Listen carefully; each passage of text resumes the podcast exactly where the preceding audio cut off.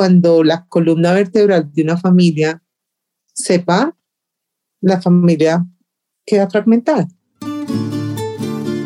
Hasta encontrarte. Relatos de la desaparición forzada.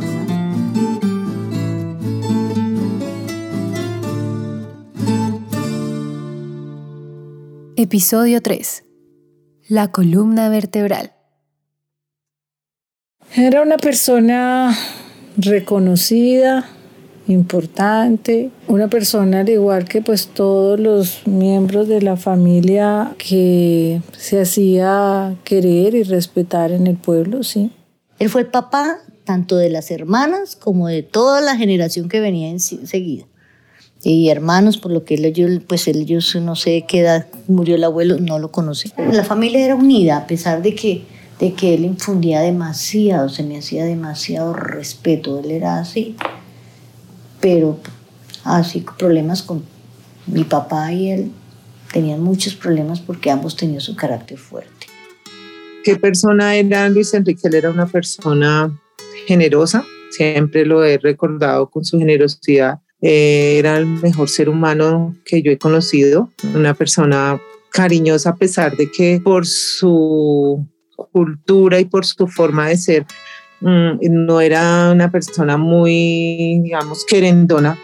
Eh, él era bastante fuerte, bastante serio, pero con los niños era una persona supremamente cariñosa. Entonces, a nosotros pues nos consentía, nos cuidaba, nos chocholeaba, eh, jugaba mucho con nosotros. Él se volvió un niño chiquito cuando estaba con, con nosotros. Eh, hablo de nosotros, de mi hermano, de mi mamá y, yo aunque la, mi mamá pues obviamente la veía como la hermana, pero él con nosotros era demasiado formal.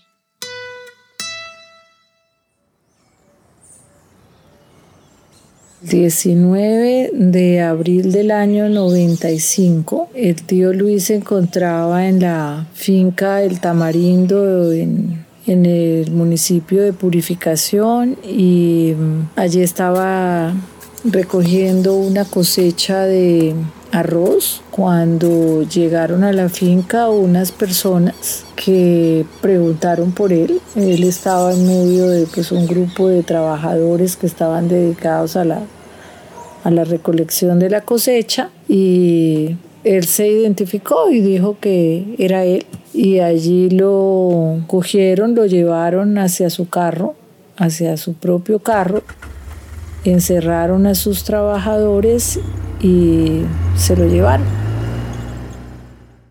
Al mes exacto de que se llevaron a mi tío Luis, te estoy diciendo que el 18 de mayo estaba yo en la universidad y mi mamá me puso un mensaje como que por favor llámame urgente. me dijo, claro, no hay problema. La llamé, no, mi mamá me atacada, mamita, mamita, véngase. Llamaron yo, pero ¿quién te llamó? Llamaron, llamaron los que tienen a su tío, véngase ya. Mi mami llevaba nueve meses de operada de su corazón y a mí me daba mucha angustia que esa situación pues, le afectara su estado de salud. Inmediatamente yo me devolví. Bueno, y ella pues obviamente muy triste, ella me decía, ¿qué vamos a hacer? ¿Cómo vamos a hacer? Yo, mami, tranquila, no te preocupes. Nos acostamos esa noche normal, cuatro de la mañana suena el teléfono. Eh, yo le pregunté, ¿ustedes quiénes son? Entonces me dijo, somos del Frente 21 de las FARC. Mm, nosotros tenemos al patrón, tenemos a don Luis, la señora no ha querido negociar, lo único que queremos es llegar a un acuerdo para entregarlo, pero pues a la señora ya se le mandó una carta, don Luis ya le mandó dos cheques de, 600, de 300 millones de pesos cada uno, pero ella no quiere negociar.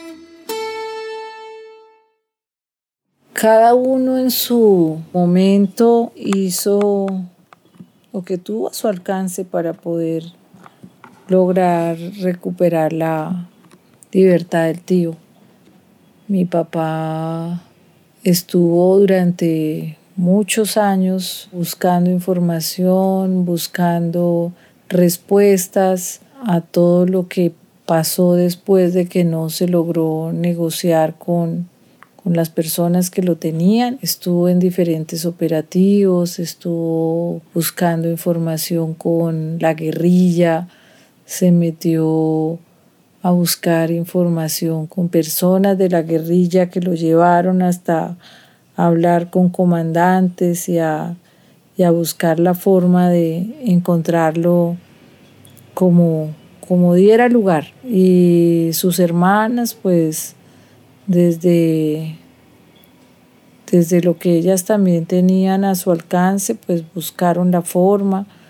Su esposa también buscó la forma de lograr eh, negociar, de tener algunas conversaciones con los, con los captores, con la gente que se lo había llevado, pero, pero en un punto la cifra que pedían para la época era muy alta y no se contaba con ese dinero disponible. Y ya pues cada uno arranca a hacer lo que tiene que hacer en una copia similar a lo que la persona que uno tenía o tiene como norte eh, lo educó y lo formó y quiere seguir ese ejemplo o simplemente toma otras decisiones. Para mí mi tío Luis fue pues a pesar de que yo tengo a mi papá, gracias a eso lo tengo vivo, pero ese amor que mi mamá le tenía a mi tío Luis, ese respeto que mi mamá le tenía a mi tío Luis, yo lo copié. Y yo, y yo, para mí, él, o sea, haber tomado la decisión de vamos a luchar y vamos a, a meternos de lleno con esta negociación a ver si logramos algo, era por ese mismo respeto, porque además uno no quiere perder a las personas que uno, que uno ama. Y él, para mí también fue una persona emocionalmente muy, muy significativa como ser humano, porque además el mejor de los seres humanos. Pues con toda la familia fueron especiales, pero yo pienso que con nosotros fueron, por ejemplo, lo que yo le decía a ellos, a todos, a todos le daban la mano, él en todo. Pero que pues tristemente hasta el día que se lo llevaron se acabó todo, tanto la familia se acabó. No, muy duro, una impotencia muy grande. Nada de ver cómo mi mami sufría por no poder hacer más de lo que se estaba haciendo, por no lograr ese reencuentro que siempre ella esperó. Y obviamente la tristeza es que es muy duro una persona que no le hacía daño a nadie, una persona que trabajó toda la vida, una persona que luchó lo que tuvo, una persona que nunca le quitó nada a nadie, no merecía ese final. La búsqueda nunca, nunca se suspendió del todo, se trasladó de de grupos investigadores. Todo el tiempo sus hermanos tenían obviamente la esperanza y la ilusión de encontrarlo y pues no lo lograron. Se fueron muriendo uno a uno con esa, con esa esperanza de encontrarlo y entre más tiempo pasaba pues menos esperanza había de encontrarlo vivo.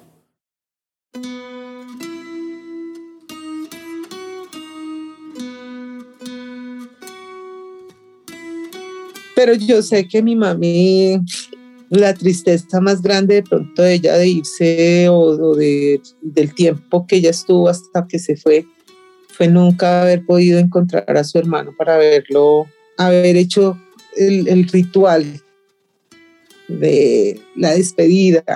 A ella sí le quedó ese, ese dolor de no haberlo podido enterrar, hacerle su, elaborar su duelo y uno sabiendo dónde están sus, sus seres queridos y dónde los tiene, se hace más fácil la elaboración de ese duelo.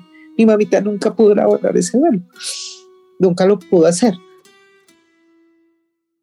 Escuchamos en algún momento de la unidad de búsqueda de personas dadas por desaparecidas en el año 2019, como mediados del 2019 y encontramos que era una forma de retomar lo que cada uno de los padres de, de nosotros, la nueva generación, había intentado por muchos años. Y en algún punto eh, empezamos a averiguar sobre la unidad y a conocer sobre la unidad y nos animamos a continuar con el proceso de búsqueda ya pues cada uno de los miembros de la nueva generación, de los hijos de aquellos hermanos que se murieron con la esperanza de encontrarlo.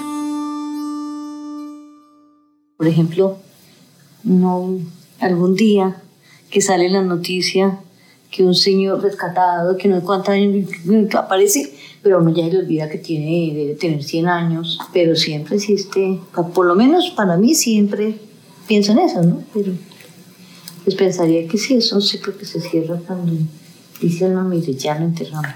Aunque si aparecen las cenizas, uno dice, ¿será que dice, no?